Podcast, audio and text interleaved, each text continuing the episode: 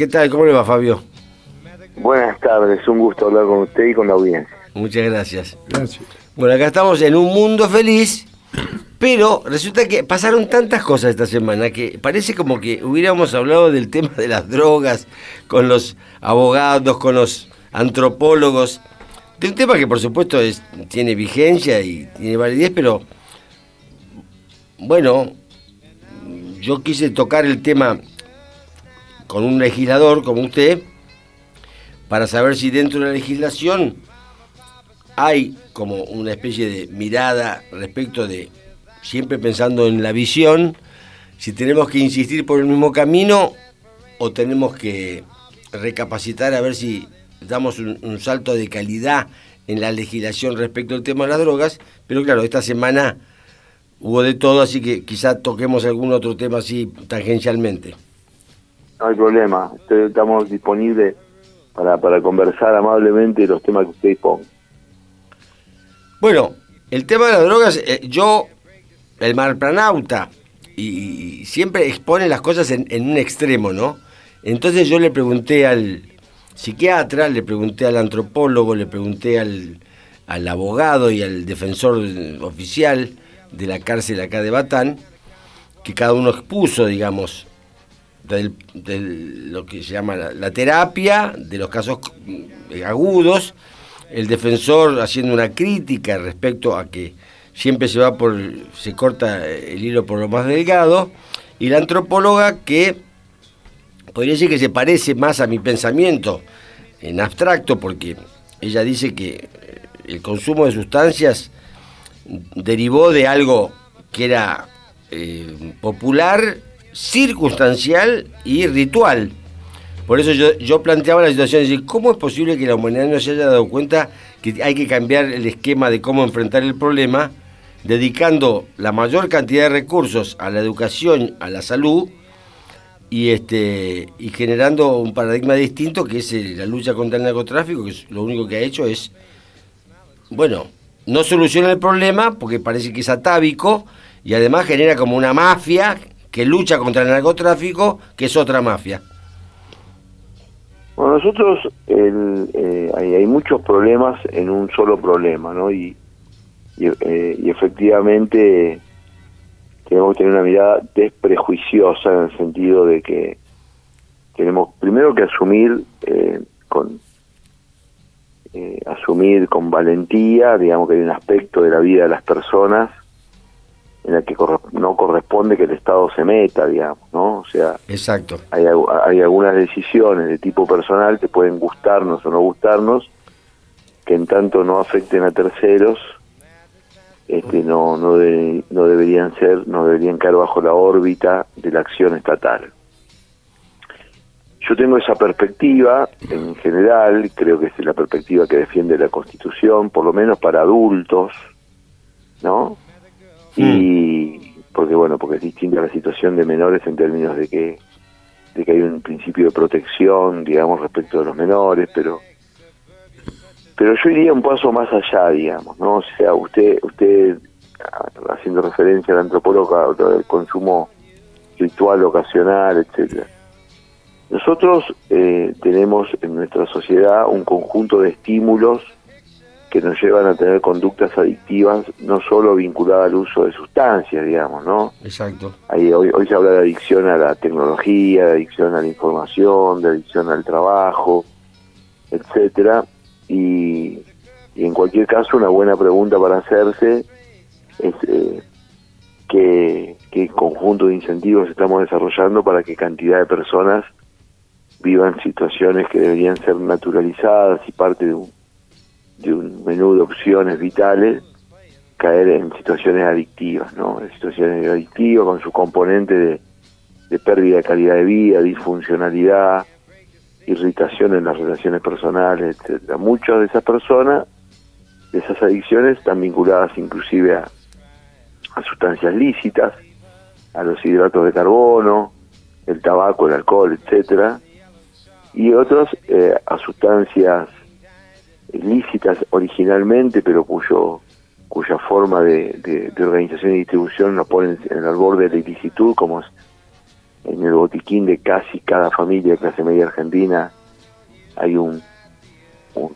menú enorme de drogas cuyo consumo debería estar mucho más cuidado y que, y que nosotros, Argentina es uno de los pocos países donde la gente se pasa medicamentos en la sobremesa, ¿no? Están hablando, no, porque me, tómate esto, le dice uno a otro, ¿no? sí, sí. Con una liviandad a veces eh, pasmosa. Y, y en ese, por eso en ese contexto eh, es, importante que la sociedad entienda que, que hay un montón de personas que hacen consumos experimentales, que, que fuman yo no digo ni que esté bien, no estoy acá para juzgar si está bien o si está mal. Lo que, digo lo que pasa. Sí, lo que digo es que quizás levantar el dedo y juzgar no contribuye a, a lo que tenemos que hacer, que es que generar incentivos para que las personas tengan opciones vitales este, no adictivas, digamos, ¿no? para decirlo de alguna manera.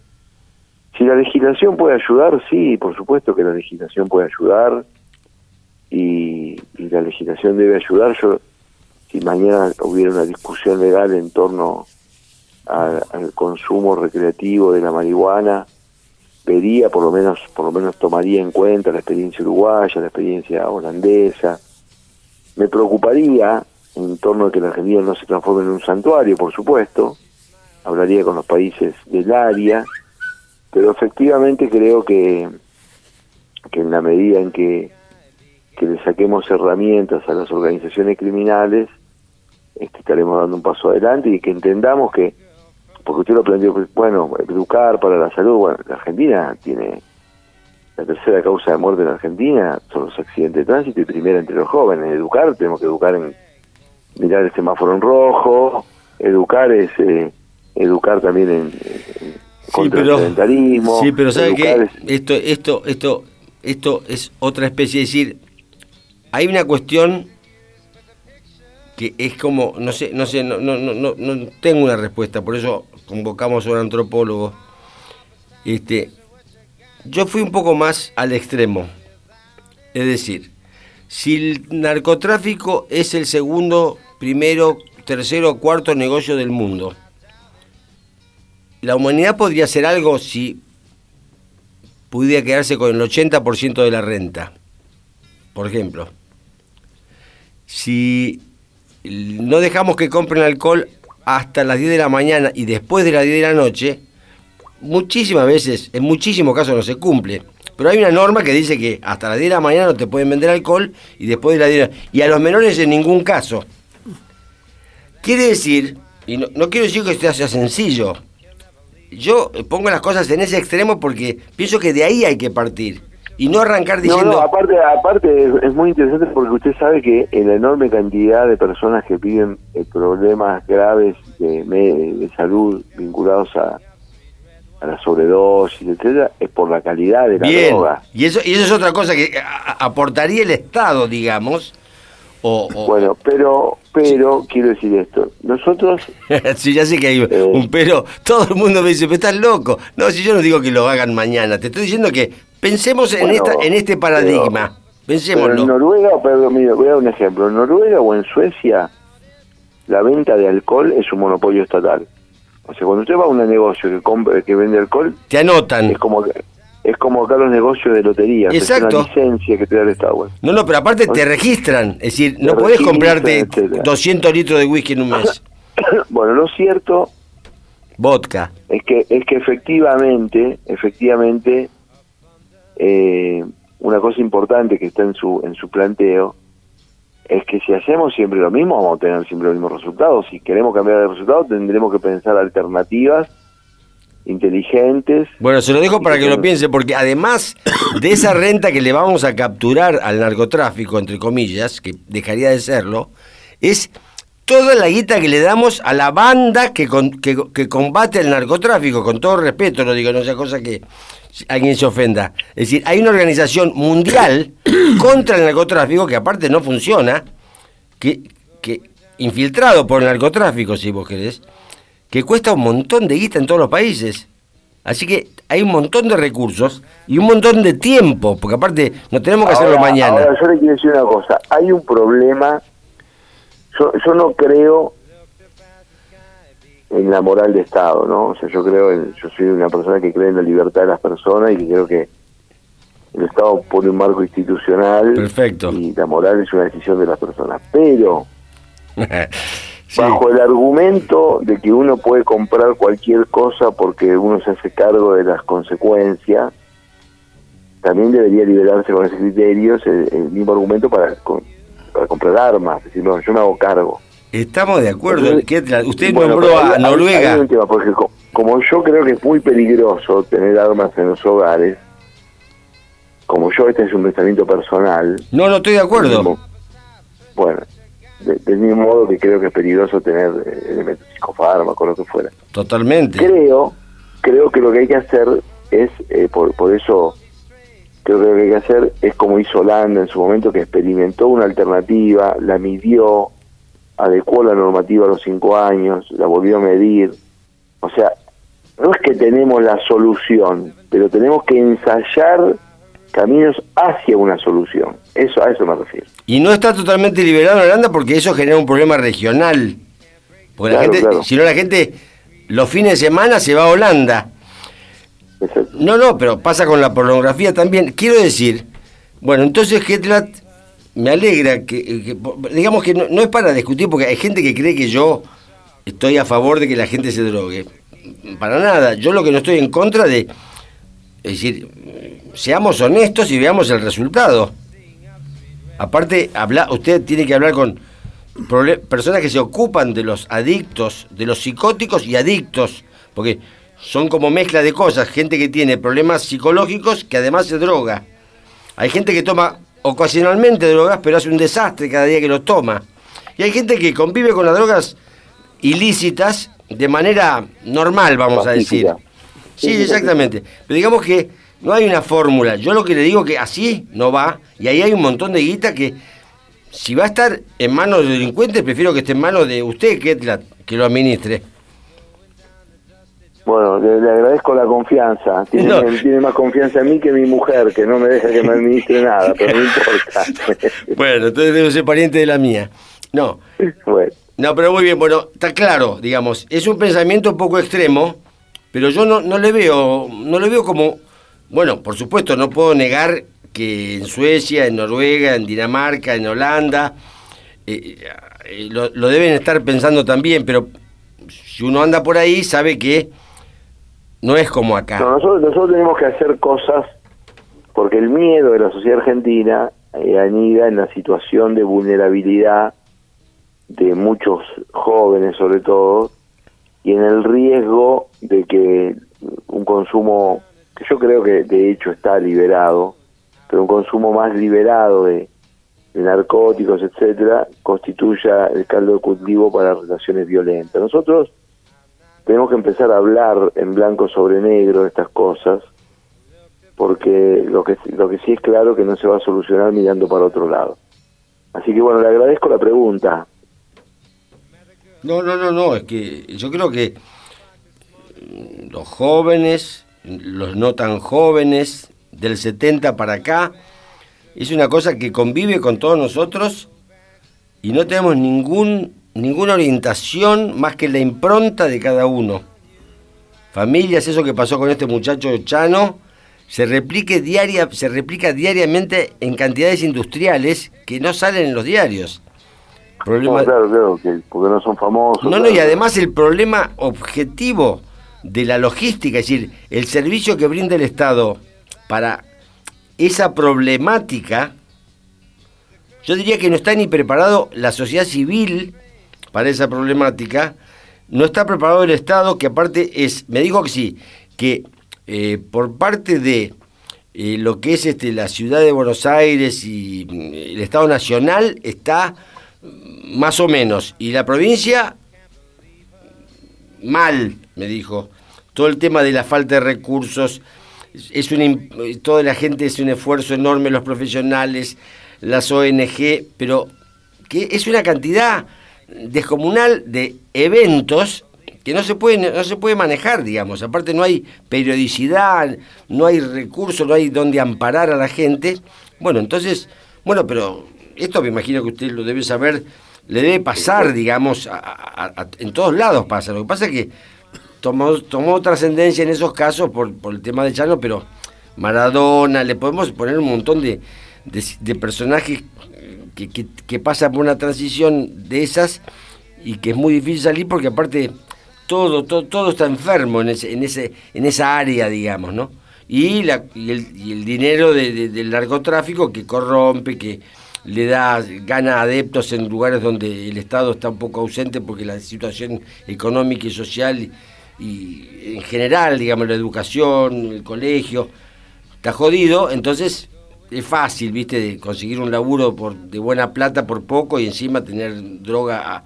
Así que es una situación que yo creo que la mejor manera de encararlo es así, darle vuelta, el, dar, que, se dé vuelta el toro y yo creo que las cosas serían un problema también, pero ya con recursos, ya con fortaleza, ya con un plan, digamos. En fin, es un quizá un disparate. Ojalá esto se pudiera hablar más así eh, sobre, sobre la mesa eh, con gente que esté dispuesta a abrir los ojos y los oídos. Sí, hay, hay que eh, hay que calificar la conversación y hay que tener datos y hay que escuchar y hay que y, bueno nada en ese sentido yo quiero decirle para que sepa que soy suscriptor de integro una plataforma a favor de una conversación legislativa eh, que, esté orientada a, que no tengamos como única respuesta la respuesta punitiva, concretamente. Muy bien. Bueno, ¿qué tal ahora? tomando los últimos minutos, yo tomé la Semana San Martiniana en una, en una semana que es, realmente, yo iba a hacer un editorial así, soy un poco extremista porque soy aparte, me gusta la ironía, pero no da para eso ni para las bromas, ¿no? Pero frente a la semana, la semana San Martiniana y en plena campaña política frente a las próximas elecciones, las cosas que nos están pasando que son muy dolorosas porque siendo opositor, siendo oficialista o siendo, viendo las encuestas que aún el 30% del núcleo duro del partido oficial dice que no sintió nada al ver la foto, yo ni lo diría, es decir, sé que al enemigo ni justicia, este, digamos, que son capaces de negar que les emboló ver esa foto y ser engañados este, por nuestro presidente, este, y no asumir, digamos, ese, ese, error, simplemente como lo haría cualquier padre, cualquier, cualquier amigo, cualquier vecino, no, disculpame, che, perdón, disculpame, no, eh, al revés, no, pero digamos que en ese contexto, aparece la Semana San Martiniana, es una cosa que nosotros que somos este jactanciosos los argentinos, que vamos al extranjero y jugamos bien al fútbol, tenemos premio Nobel de Ciencia, tenemos buenas, somos un país que tiene mucho amor propio, este, eh, nos está pasando cosas tremendas, nos está faltando ver esas discusiones así de como esta que acabamos de plantear en temas de trabajo, en temas de transformar una cosa por otra de calidad, eh, en lo básico, ¿no es cierto? Plantar árboles, sembrar las banquinas, este, con tanta gente sin trabajo reclamando que les aumenten los planes cuando los tipos están desesperados, aunque algunos sin saberlo, en, que están buscando un trabajo, mientras tanto suceden cosas así, esas ignominiosas este, que, que le mencioné. Pero la campaña, digamos que, ¿qué expectativas tiene usted? No, yo siento que, después de un primer momento que fue un poco áspero, que la campaña del espacio juntos se enderezó, es un nosotros estamos intentando enriquecer la conversación pública, introduciendo este elemento que es una novedad política en la Argentina, que estando en la sociedad del conocimiento se necesita conocimiento para el mejor diseño de políticas públicas, conocimiento para ampliar nuestras cadenas de valor, conocimiento para revitalizar nuestra cultura. Nosotros, eh, el ingreso de Manes al, espacio eh, introduce una nueva semántica, una nueva perspectiva, un nuevo modo de ver los problemas. Y en ese sentido me parece que es, un aporte, es, es, central y por, encontramos una receptividad social importante. que convive con un momento, como usted bien describió, delicado, de dolor, de pérdida y que por lo tanto nosotros, este, yo por personalmente, digo, hay que tener un cuidado porque todas nuestras interlocuciones son con personas que o han perdido ingresos, o han perdido su, su desarrollo profesional, o son padres de chicos que han perdido una parte importante de la escolaridad, o, o han perdido un ser querido, y por lo tanto, a mí me parece que, que la política debe recuperar su rol referencial, ¿no? Y, ejemplar. O sea, nosotros, los, los servidores públicos, tenemos una serie de ventajas pero tenemos que honrar nuestro lugar tratando de estudiar los temas, mostrar que nuestra conducta se corresponde con lo que decimos. Yo creo que la indignación de, una parte de la argentina es legítima y, bueno, yo no, no, no, no, no quiero jugar con el indignómetro, a mí lo que sí me, importa es, decir a la sociedad que el momento en que tiene para expresar su valoración sobre el gobierno es el acto electoral. Así es. Bueno, sí, no, y yo quisiera decirle que estoy contento con esta nueva acción, esta nueva incorporación, al margen de que no, no, no tengo, no puedo hacer ninguna valoración de Manes más lo que se puede leer en internet, al margen de eso. No, la discusión interna que ustedes están exhibiendo, ríspida o no ríspida, interna, habla bien del espacio de la coalición que pueden discutir sin romper. Este, eso me sí, aparte, aparte nosotros somos conscientes todos, somos conscientes y tenemos que ser conscientes que somos partícipes de una alianza amplia, heterogénea, este, socialmente heterogénea, digamos, y territorialmente tan diversa, este, juntos expresa toda la la enorme diversidad de la Argentina en ese sentido, digamos, ¿no? Está atravesada por todos los sectores sociales, los emprendedores, las clases medias, los profesionales. Entonces, a mí me parece que, que, administrar eso siempre tiene un, nivel de dificultad y, y de alguna manera nos auxilia la posibilidad de tener una contienda, digamos, ¿no? Que, que nos ayude a ordenar la lista y que también competir no, nos, nos fortalece la pulsión, el pulso competitivo, porque después vamos a tener que enfrentar a todos los zapaz, ¿no? que dijo que, que hay que aumentar los impuestos, nuestra nuestra competidora dijo que hay que aumentar los impuestos, este nuestra competidora señala que la gestión de la pandemia fue muy buena. Bueno, eso es lo que tiene que la sociedad decidir. Nosotros queremos un compromiso de estrictez presupuestaria para aliviar a las familias y a las empresas de este verdadero asedio fiscal al que nos estamos sometiendo. Nosotros pensamos que la pandemia podía haberse gestionado mejor, por supuesto. Creemos que, que la Argentina post-pandémica tiene posibilidades en la medida en que tenga un sistema institucional razonable. Y bueno, eso es la cosa que tenemos que discutir con nuestros adversarios, que son los kirchneristas. Y tienen que abrir las puertas de los partidos políticos, si las tuvieran, para que todos podamos ir y vernos la cara y hablar de cosas, porque es como eh, yo acompaño a muchos vecinos, me fui a vivir a Chapalmalá, del sur de Mar del Plata, son muchísimas cosas que podemos hacer, que hacemos. Este, así que los partidos tienen que convocar a la ciudadanía cada tanto ir a unas plazas y hablar con la gente. Sí, sí, hay que volver al vínculo. Yo lo, tengo que dejar porque tengo otra llamada de radio ahora. Bueno, lo dejo entonces. Bueno, gracias, este, Ketlat. Un abrazo muy grande. Gracias. gracias a usted.